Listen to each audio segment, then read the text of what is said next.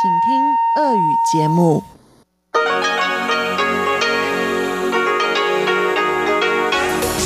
эфире Международное радио Тайваня. Здравствуйте, дорогие радиослушатели! В эфире Международное радио Тайваня и вас из тайбэйской студии приветствует ведущая Анна Бабкова.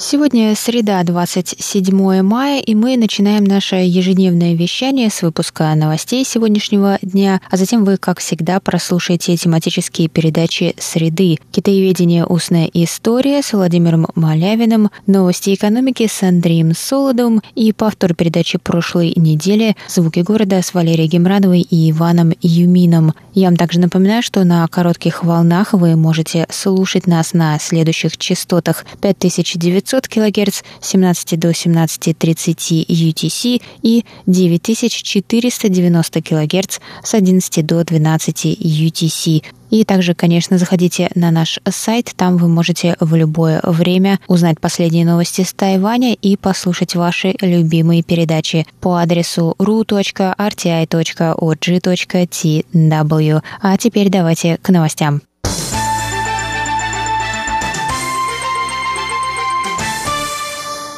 24 гражданские группы Тайваня призвали 27 мая правительство разработать процедуру предоставления убежища гражданам Гонконга в связи с планирующимся созданием органа государственной безопасности КНР в Гонконге и принятием закона о государственной безопасности, который в числе прочего предусматривает наказание за сепаратизм и подрывную деятельность. На прошлой неделе власти КНР представили законопроект, позволяющий центральному правительству вмешиваться в процесс принятия принятия законов в Гонконге, которые, по их мнению, представляют угрозу. Это повлекло за собой череду протестов со стороны гонконгцев, так как подобный закон нарушит все данные китайскими властями обещания о сохранении автономии Гонконга в течение 50 лет после передачи Китаю Гонконга в 1997 году. На пресс-конференции в среду представитель Тайваньской ассоциации прав человека Линь Шухань призвала правительство подготовить процедуру предоставления убежища перед возможным увеличением потока политических беженцев из Гонконга. На данный момент подобное законодательство на Тайване отсутствует. Президент Цай Инуэнь сказала в среду, что она поручила Совету по делам материкового Китая разработать план по оказанию гуманитарного содействия, который включит в себя права на вид на жительство и предоставление социальной поддержки пребывающим на Тайвань гражданам Гонконга. План включит в себя бюджет и необходимые правки для упрощения процесса предоставления убежища, и подробности будут опубликованы настолько скоро, насколько это возможно, добавила президент.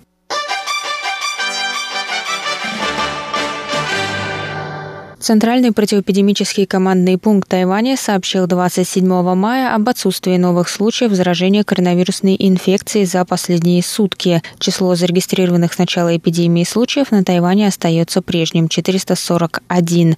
Местные случаи заражения не были зафиксированы в течение 45 дней подряд. Из 441 случая 350 были завезены из других стран, число местных заражений 55 и еще 36 заболели на военном корабле Паниши. 7 человек умерли. По данным на среду, 419 человек уже выздоровели и были выписаны из больниц, 15 еще находятся на лечении.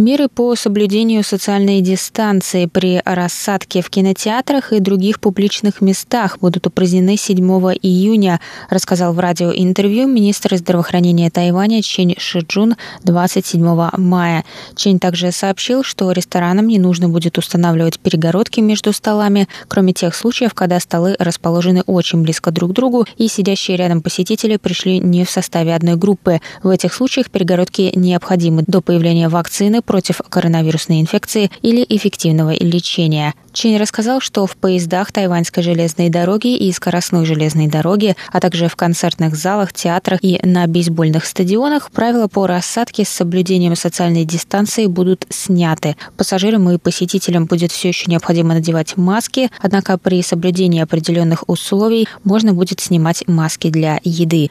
Смягчение мер по социальному дистанцированию связано с тем, что на Тайване более 45 дней не были зафиксированы местные случаи заражения коронавирусной инфекцией. Тем не менее, общественность выражает обеспокоенность возможными асимптоматическими случаями и неточностью тестов, поэтому некоторые меры предосторожности останутся до появления вакцины или эффективного лечения.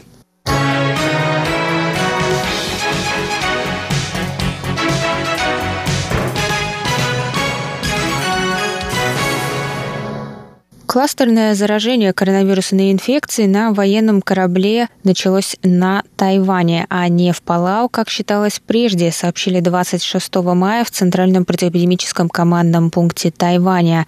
Напоминаем, что флотилия «Дружбы», состоявшая из трех военных кораблей с 744 людьми на борту, посещала Палау с тренировочной миссией с 12 по 15 марта. 9 апреля флотилия вернулась на Тайвань, после чего сразу у 24 членов экипажа корабля «Паньши» подтвердилась коронавирусная инфекция. Затем число заболевших достигло 36.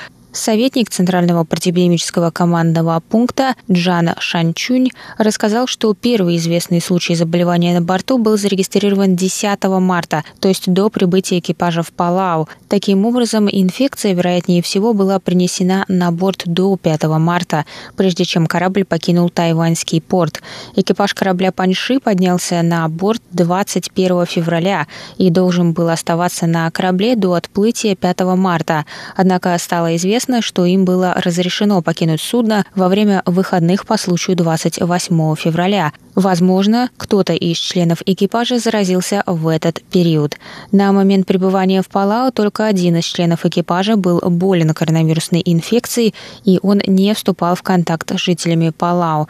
20 апреля министр здравоохранения Палау сообщил, что никто в его стране не заболел. В Центральном противоэпидемическом командном пункте также рассказали, что основным симптомом у зараженных на корабле была потеря обоняния, что соответствует симптомам, которые испытывают заболевшие в Европе и Америке. Однако штамм вируса не совпал с европейским или американским, а был более похож на штамм из Филиппин.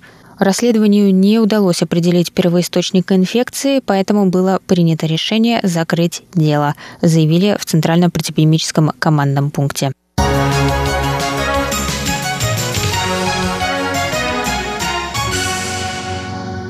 Это был выпуск новостей за среду 27 мая на волнах МРТ. Для вас его провела и подготовила ведущая русской службы Анна Бабкова. Оставайтесь с нами. Далее в эфире тематический